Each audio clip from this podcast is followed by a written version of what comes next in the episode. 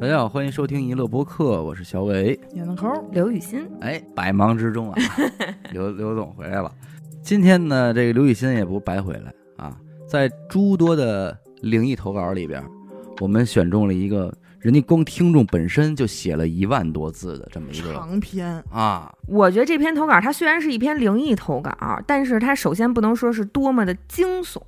结合它这个整个事件发生的地区啊，包括它这个时间跨度很长，就长达四代人，哦嗯，哎，这么一个时间跨度，就是神秘感就很强，有一些神秘感的这么一个家族史。啊，投稿的这个听众呢，家里头基本上都是土生土长的内蒙古人，嗯，哎，所以你知道为什么我说它有这个地域色彩的加持？那提起内蒙古，大家肯定也有自己的一些印象在。众所周知，这个内蒙古非常的大。嗯，嗯，前几年我们自驾去了一趟西北，出北京很容易，出河北也不难。是出了河北开始，你再想出内蒙可不容易了，哎，真的就是马不停蹄跑了一整天在高速上，才算出了内蒙。地儿大呀，然后这个内蒙又因为地理区位啊，什么民族聚集区啊、方言啊，它就分成了三大块儿：蒙东、蒙中和蒙西。蒙东呢靠近东北，所以很多生活习惯呀、和方言也特别像东北，是，而且受关外文化的影响，所以当地呢有好多老的这个蒙古族部落都是信这个萨萨满满教，哎，哎还有喇嘛教嗯这样。蒙西呢，它是因为靠近这个甘肃宁夏，气候比较干燥，生活习惯就更偏西北。嗯嗯，蒙中三盟市是以前晋蒙通商的商埠，就是晋蒙山西嘛。嗯，这边的人好多都是山西北边移民过来的，啊，而且蒙中人好像都说的是山西话，那边是晋商非常多口。音非常嗯偏山西，对对对像嗯从上个世纪二十年代一直到文革之前，都算是内蒙古经济贸易最发达的地区。你看这片儿呢，就是出了好多靠着刨草地发家的晋商。兜售这些商品，有点那意思，对对对，因为那边不是都是大草原骑马嘛，你从这边跑到那边，可能就叫刨草地，在他们这边搞贸易就叫刨草地。嗯，听众这个故事里的主要的主人公，其实就是听众的姥爷嗯和妈妈。那介绍这么多内蒙的背景知识，咱们就在现在捋一捋这个听众家族的这个线儿啊。嗯，刚才不是说蒙中这个地区贸易很发达吗？有好多跑草地的晋商。听众的姥爷的爸爸嗯，就是这么一个晋商，哎，而且还特别成功。姥爷的爸爸就是咱们的祖姥爷嘛，嗯，对吧？他原来是山西忻州人，清朝末年一九零七年生人，十六岁的时候就从山西逃荒，来到乌兰察布、吉宁这一片儿哎，跑草地，主要就是倒卖这个盐和茶。二十岁出头的时候就已经算是小有家产了，最鼎盛的时期都在当地呀、算是首屈一指的富豪了。首富，祖姥爷来到乌兰察布之前，他其实是有一个从山西带来的发妻的，生了一儿一女之后，发妻就去世了。后来续弦娶的祖姥姥，嗯，但是咱们就是说，这个一个被窝里也睡不出两样的人啊，祖姥姥也不是怂人。家里呢，原先是做大烟生意的，哦，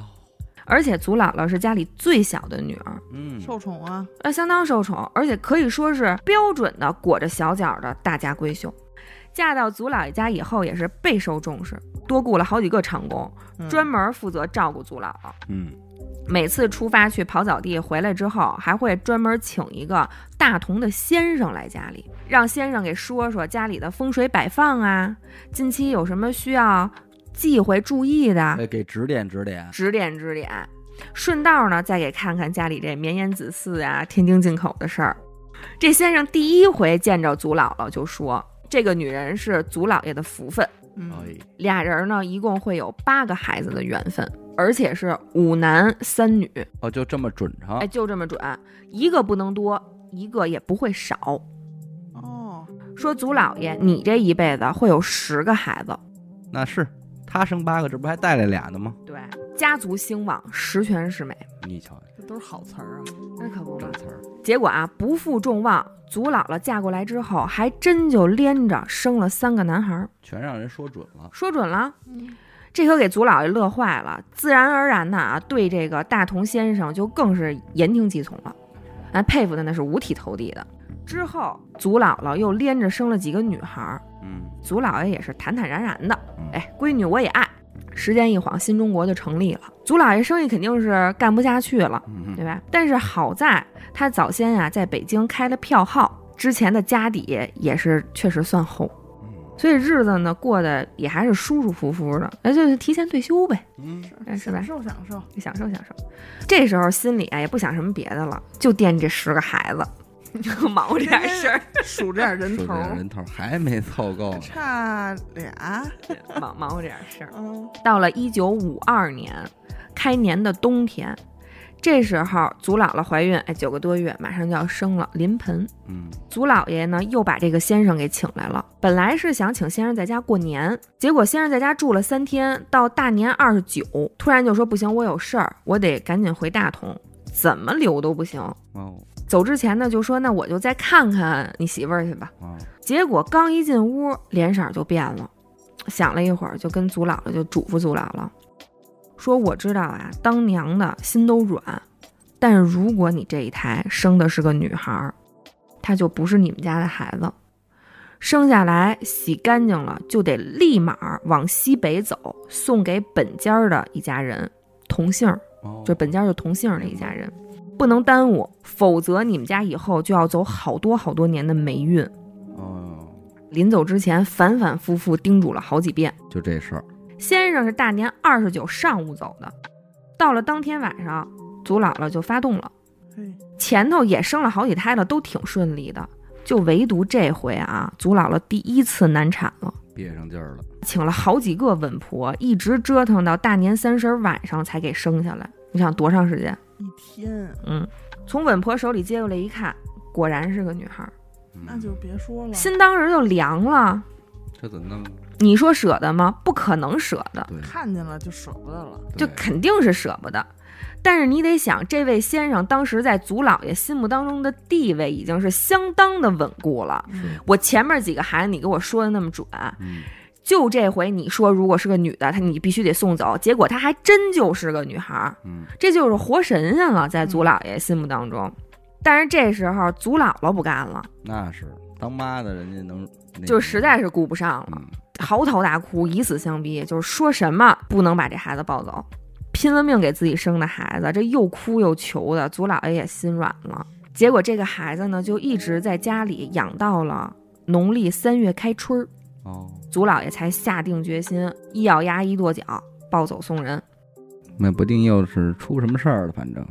祖姥爷把闺女用这包袱啊挂在胸前，骑着马，按着先生说的就往西北走，去找这个同姓的本家儿。嗯走走停停，就这么找着，心里也真打鼓。嗯祖姥爷是刨草地的，嗯，要按说这一片他不是光在家待着，对，说这一片我都知根知底儿的，哪儿有同姓的人家啊？嗯闺女呢，刚开始睡着了，结果这一颠也醒了，醒了也不哭，就这么眼巴巴瞅着祖姥爷。嘿，哎呦，他这一低头跟闺女一对视，这心里头真不是滋味儿。嗯但是又想起这先生的话，而且我都已经出来了，以旧以旧，这一狠心决心都下了，就不敢多看了，骑着马赶紧就赶路，嗯走出去得有五个村子，都快到集宁了，也没找着说这符合条件的人家，时间也差不多到晌午了。祖老爷呢就想，我在这前面这村儿啊，我找户人家吃个晌午饭，嗯顺道跟人打听打听。刚过去，村口那家人门就开着呢，嗯啪啪啪一打门，从兜里就掏出来之前揣兜里那个碎银子，哦嗯，就问说能不能在您家讨口饭吃啊？开门的这家人啊，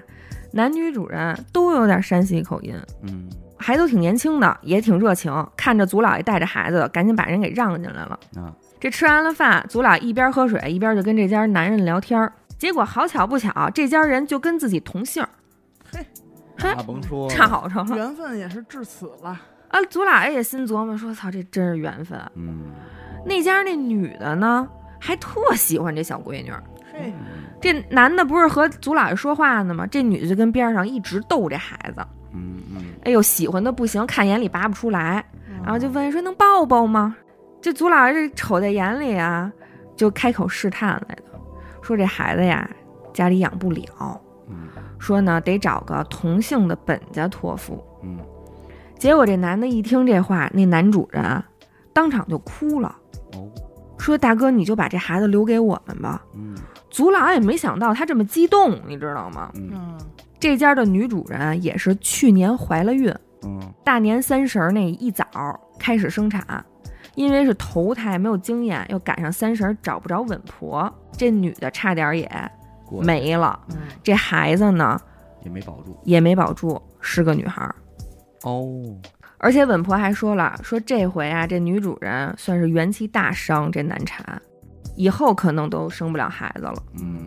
祖老爷一听这时间、地点，包括孩子都能对上，确实那就是上天的旨意了，嗯就把这孩子送给这户人家了，嗯还留了五枚袁大头和一包碎银子。哦，当时其实已经开始土改了，祖老爷呢还是比较敏的，赶紧就把家里这些雇的长工什么全遣散了，一家人平平安安日子过得呢还能算是富裕。但是听说给家里看事儿的先生在大同遭了批斗，后来就再也没见着。没过多长时间啊，你就说真是没过多长时间，五二年的秋天，嗯祖姥姥就又怀孕了。哦，第二年，生了一男孩儿，这男孩儿就是听众他姥爷。然后自打这个姥爷出生之后，祖姥爷的身体就一天不如一天了。嗯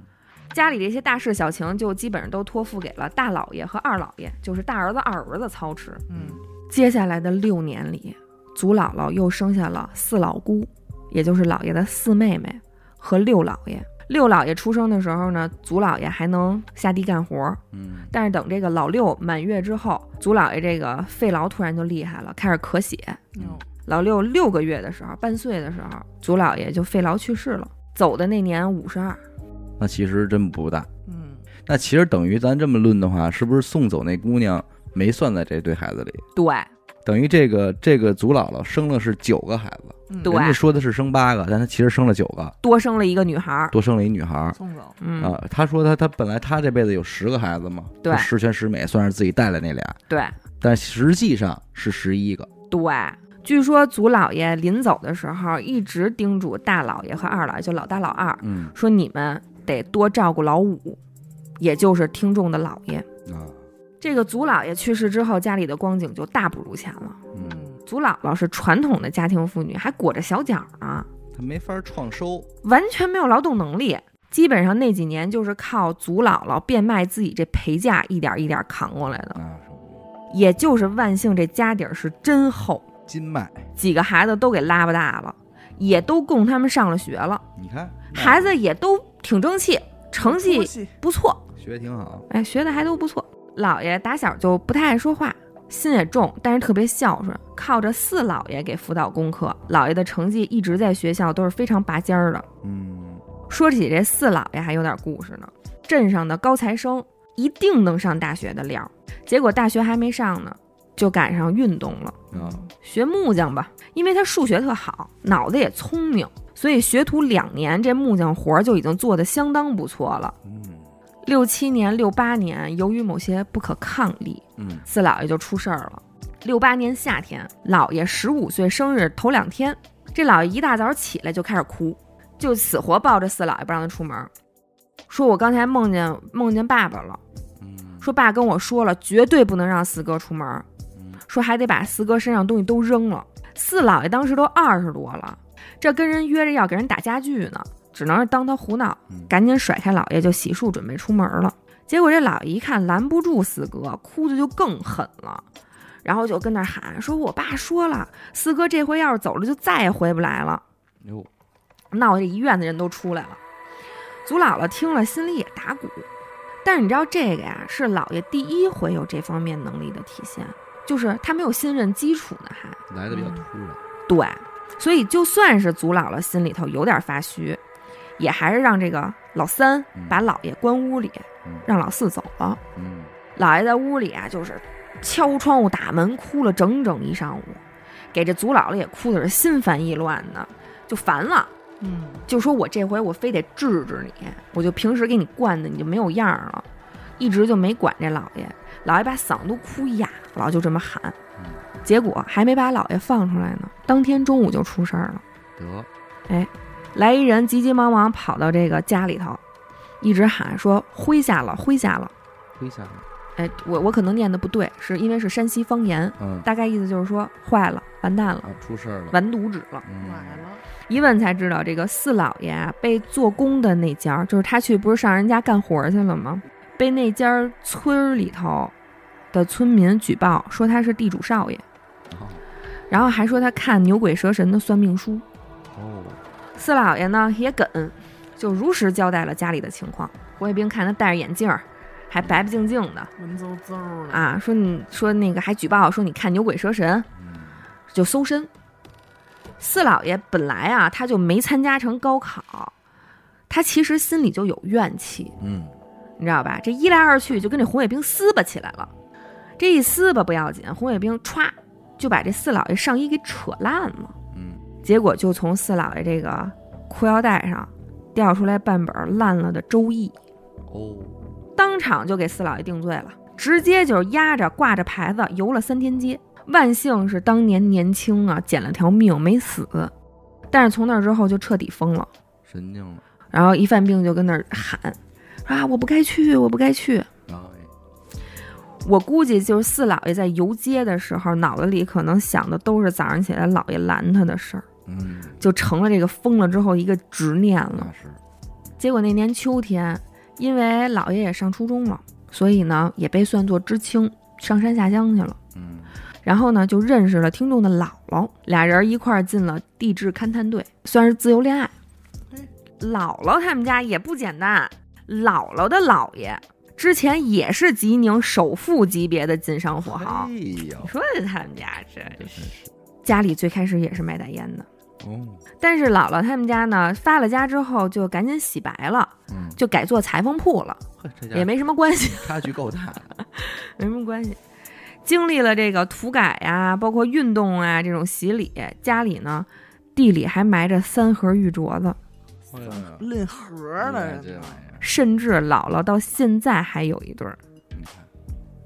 姥爷一家呢对这桩婚事就简直满意的不能再满意了。七三年的夏天，俩人就准备结婚了。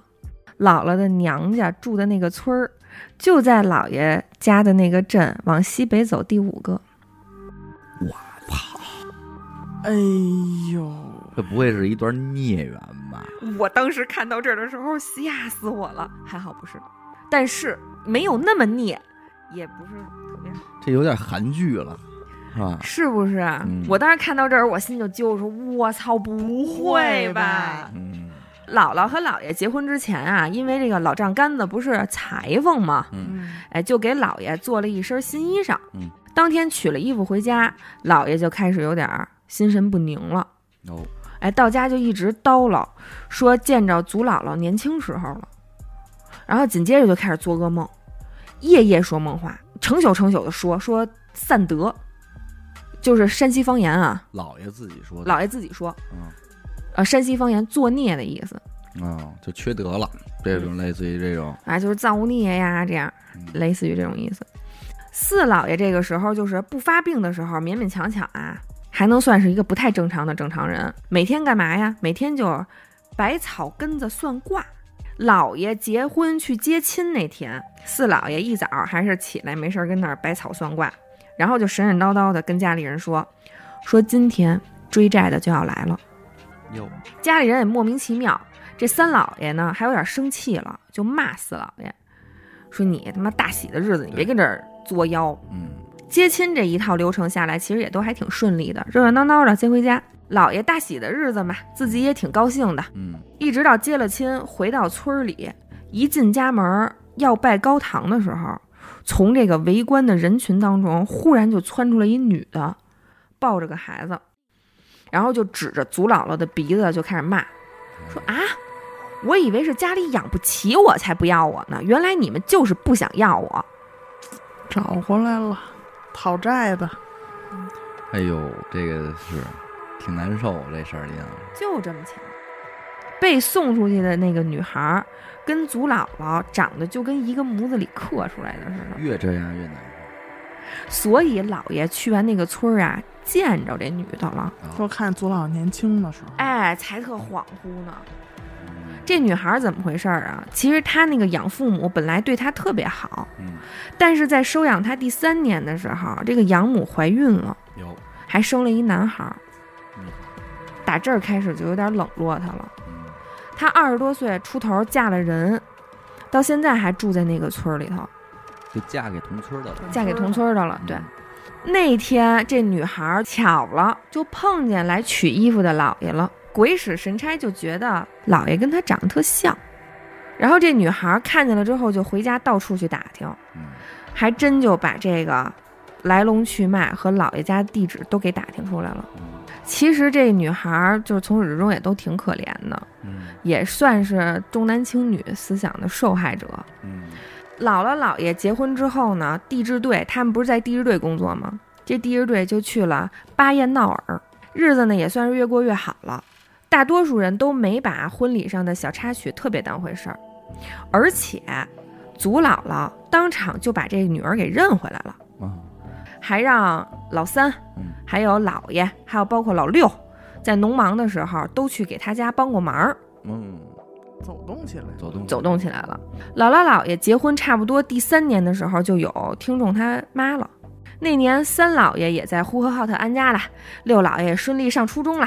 你想，这还几个孩子是跨度忒儿一大下了就，长起来了。这样长起来了。就是过了那个难熬的阶段了。对，就这次全家感觉这日子真是要好起来了。但也就是从这个年开始，他姥爷六年没过好年。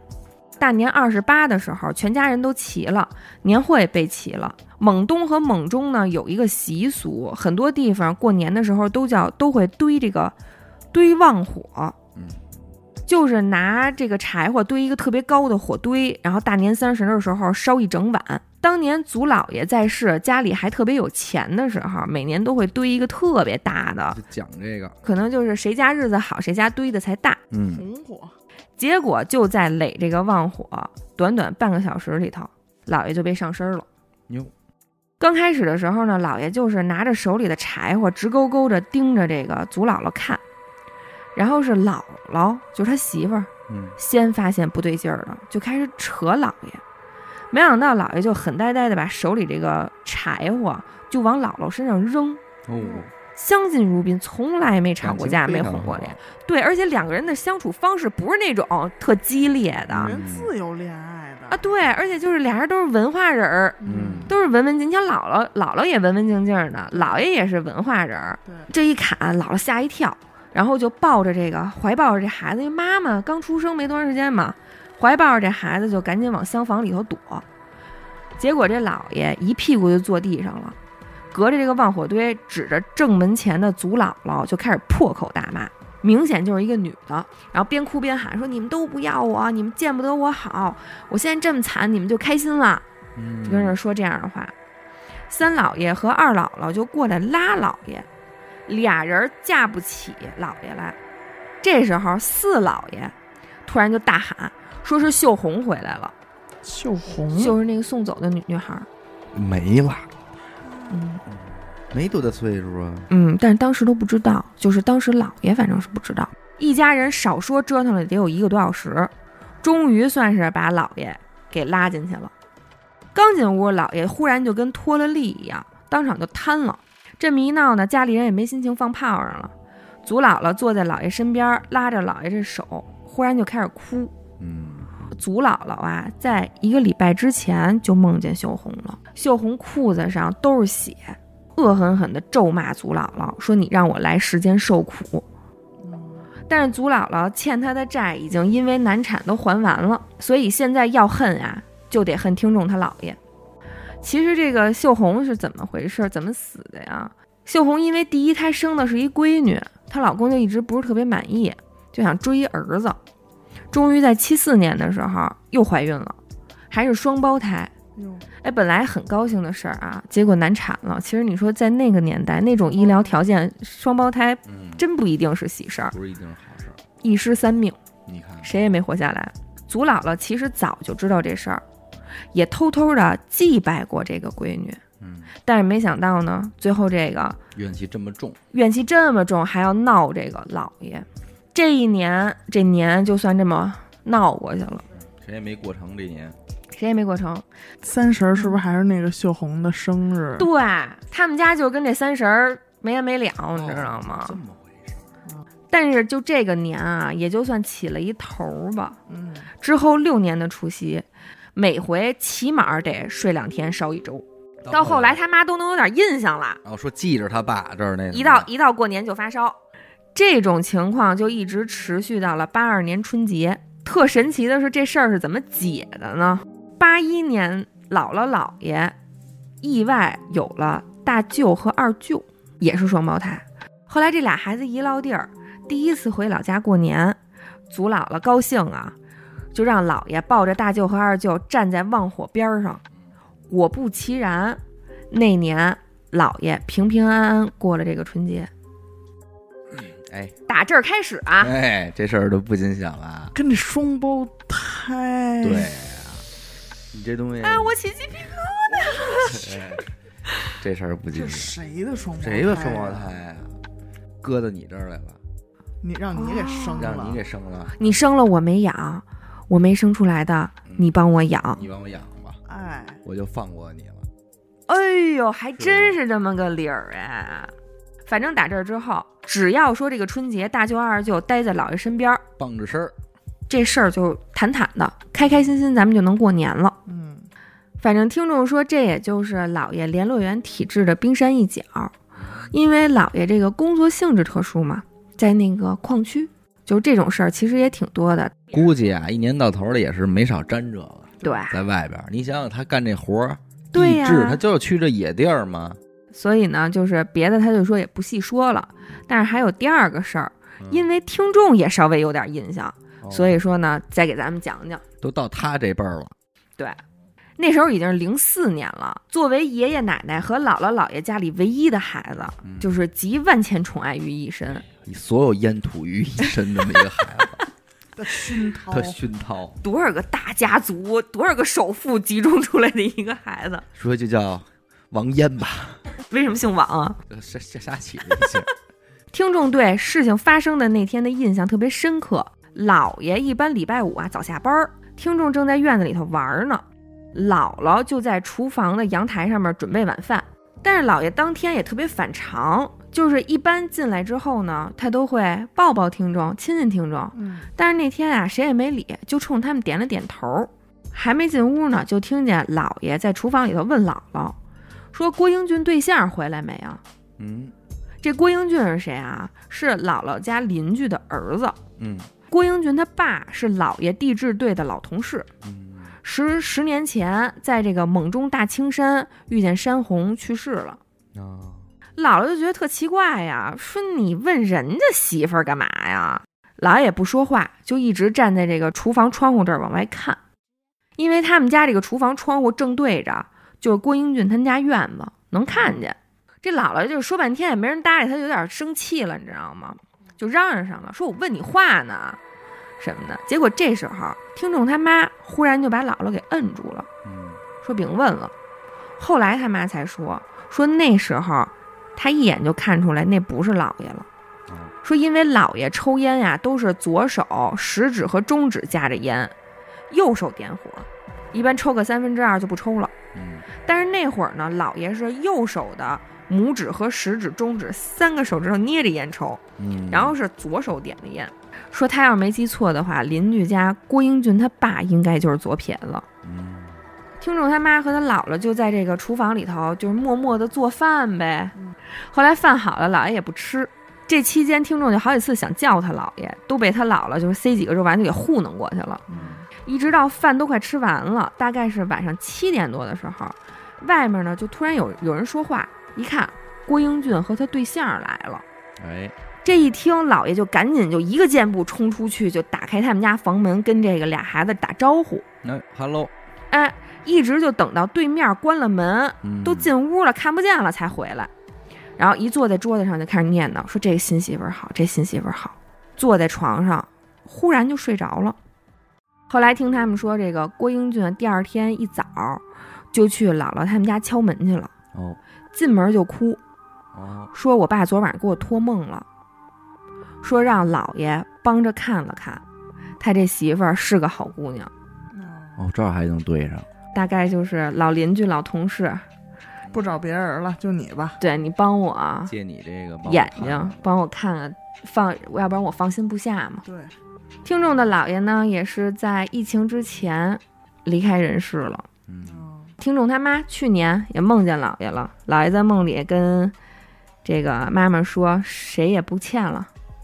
然后就挺好的，我也挺好的，你就照顾好自己吧。爸爸走了，还给最后宽慰了几句，嗯，啊，有交代。到这儿，其实姥爷的事儿就说的差不多了，嗯，咱们就再说说听众他妈这边儿。妈妈呢，虽然也有点这种联络员的体质，但是她不像姥爷似的，因为这种事儿说遭过什么罪。嗯，咱们刚才不是介绍半天姥姥姥爷家那边的家族史吗？这回也得说说爷爷奶奶这边儿，就是听众他爸，他们家这边好儿。家伙，那这真是两针儿都沾上。好的，好家，听众这个爷爷奶奶呀，都是纯蒙古族，嗯，一直都没有跟其他民族人通过婚的那种纯蒙古族，嗯根儿正苗红。根正苗红。上个世纪六十年代才从锡林浩特和通辽来到这个呼和浩特。嗯，奶奶家之前呢，也算是落魄贵族，对，而且是有点母系氏族那种感觉，管事儿的都是大主母。爷爷呢，虽然是六十年代的大学生，但是当年也算是入赘的。嗯，虽然说是党员干部啊，但是对这个奶奶家，因为奶奶家信是奉的这个对非常虔诚的佛教徒，嗯也是相当的尊重。听众的爸爸妈妈呀是在朋友婚礼上认识的，俩人也算是一见钟情。那时候，听众他爸已经从警校毕业当警察了，他妈呢也刚中专毕业，学的是地质口。听众的姥姥姥爷都挺满意的，但是爷爷奶奶家就稍微有点犹豫。蒙汉生活习俗什么的呀，差异都很大。你比如说这个爷爷奶奶，他就不吃猪肉，也不吃内脏，倒不是说有什么讲究，就是没吃习惯过，习惯性的不吃。做了也不好吃啊嗯，哎爱吃的近边儿上自个儿养的这些牛啊、羊啊啊！，对对对对对，家里人呢也从来没有人跟汉族人结过婚，就怕现在说恋爱谈的挺好，但是一真过起日子来，结不好再给人结坏 了。对，对不是那么回事儿。但是听众他爸特别坚定，就说我非他不娶。嗯其实爷爷奶奶心里也是很喜欢听众他妈的，嗯说那就这样吧，听你祖奶奶的吧。特别虔诚的佛教徒，嗯嗯，大昭寺的供养人，跟活佛喇嘛那是世交，所以祖奶奶呢就带着听众他妈去见活佛了。活佛看了妈妈，转过头就用蒙语跟祖奶奶说了几句话，祖奶奶特别高兴，回到家呢就给听众他妈给了他妈一个蜜蜡的戒指，哦，上东西了，认可哎儿上了东。西了。啊，哎，这俩人婚事儿就算是成了。活佛说的是他妈呀是奶奶家的福星，嗯前生跟他爸就是夫妻，是好姻缘，而且还会有一个女儿，嗯也就是听众嘛。哦，连这都给说出来了。嗯，听众他爸爸妈妈呢就顺理成章，这不就结婚了吗？九九年的时候，他奶奶突然得胰腺炎了，啊，结果这胰腺炎还没好，不知道怎么回事又感染了，住了好长时间医院，中间还抢救过几回。出了院之后，这身体也一直不见好，家里人都挺紧张的嘛，嗯因为奶奶之前是刑警，身体一直倍儿棒，你知道吧？九九年的时候，那时候奶奶才五十三岁，嗯还相当年轻呢。但是这眼看着身体是一天不如一天，祖奶奶没辙了，就带着奶奶去见了活佛。活佛就说：“这个呀是奶奶命里的坎儿，哦你必须得过去。但是你别着急，你们家新娶那媳妇儿，就是专门来帮奶奶化解这个坎儿的。嘿哎自有安排，哎，别急，再等过几个月，你那媳妇儿把孩子一生下来，一切就都好了。哟但是你知道，当时最震惊的是听众他爸他妈，嗯因为这俩人啊，当年觉得自己太年轻了，还想多玩两年，完全没有要孩子的计划。嗯活佛这么说，就感觉这孩子已经在肚里了，嗯宁可信其有，不可信其无吧。嗯嗯，说那咱去医院查一下吧，结果一查不要紧啊，嗯，真就怀着呢。哎你看，两千年五月份，咱听众就落地儿了。哎属龙，哎我你是怎么跟他学的？这 是千禧年嘛，千禧年嘛，嗯属龙奶奶一家一共有六个兄弟姐妹，嗯奶奶是大姐，啊，等于底下有五个弟弟妹妹，所以听众这一落地儿就是长孙女儿，大姑奶奶，哎，全家人就非常的重视，赶紧就把这听众抱着给活佛了。啊啊，不是要送给他啊，是就是让活佛 太出家了，出家了，这也太重视了，这也、太对了。说让这个活佛给帮着起个名儿。嗯活佛看了听众之后呢，就特意用这个汉语跟妈妈说话，因为活佛平时不说汉语，啊，说这个呀是你这辈子唯一的孩子。嗯，之前呢，他前世呢是你窗前的小鸟，被你的歌声吸引，流连了一世。这个孩子对于这个世界来说只是一个孩子，但是他对于你们而言是独一无二的宝贝。就是你知道，我读这段话的时候就嗯非常的草原，是嗯，对就是对就是 只有草原的人才会说小鸟、雄鹰对，对，什么的这种东西，骏马、歌声，非常的草原。马或者头说琴或者说非常的少数民族，对对，然后所以这个听众呢就有了自己的名字，是从藏语翻译成蒙语的意思，就是独一无二的，不知道再翻译成中文是什么也王独烟儿宝。独宝，王烟、它是你独一无二的宝贝，就叫独宝 吧， 吧，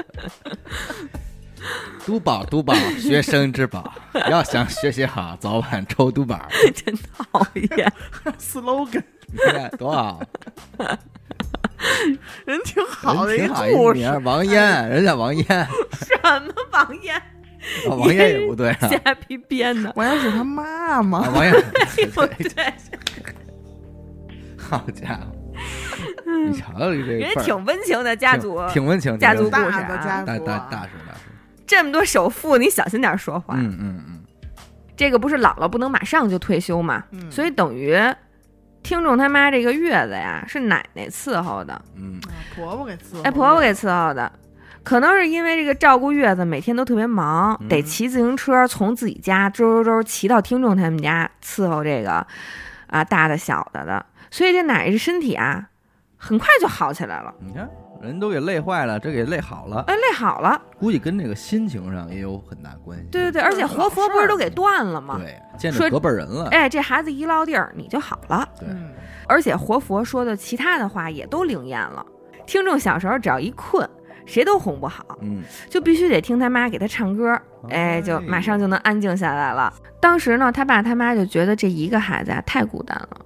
而且蒙古族那会儿是没有独生子女限制的，嗯所以就一直紧着忙活，嗯，说想再给生个二胎来陪陪听众。结果呢，结果就一直白忙活，白忙，独宝，瞎忙，一天到晚瞎忙，你看 就就不如咱们祖姥爷和祖姥了。人嗯活佛说的对，对，所以咱们确实是独伴儿。独板儿，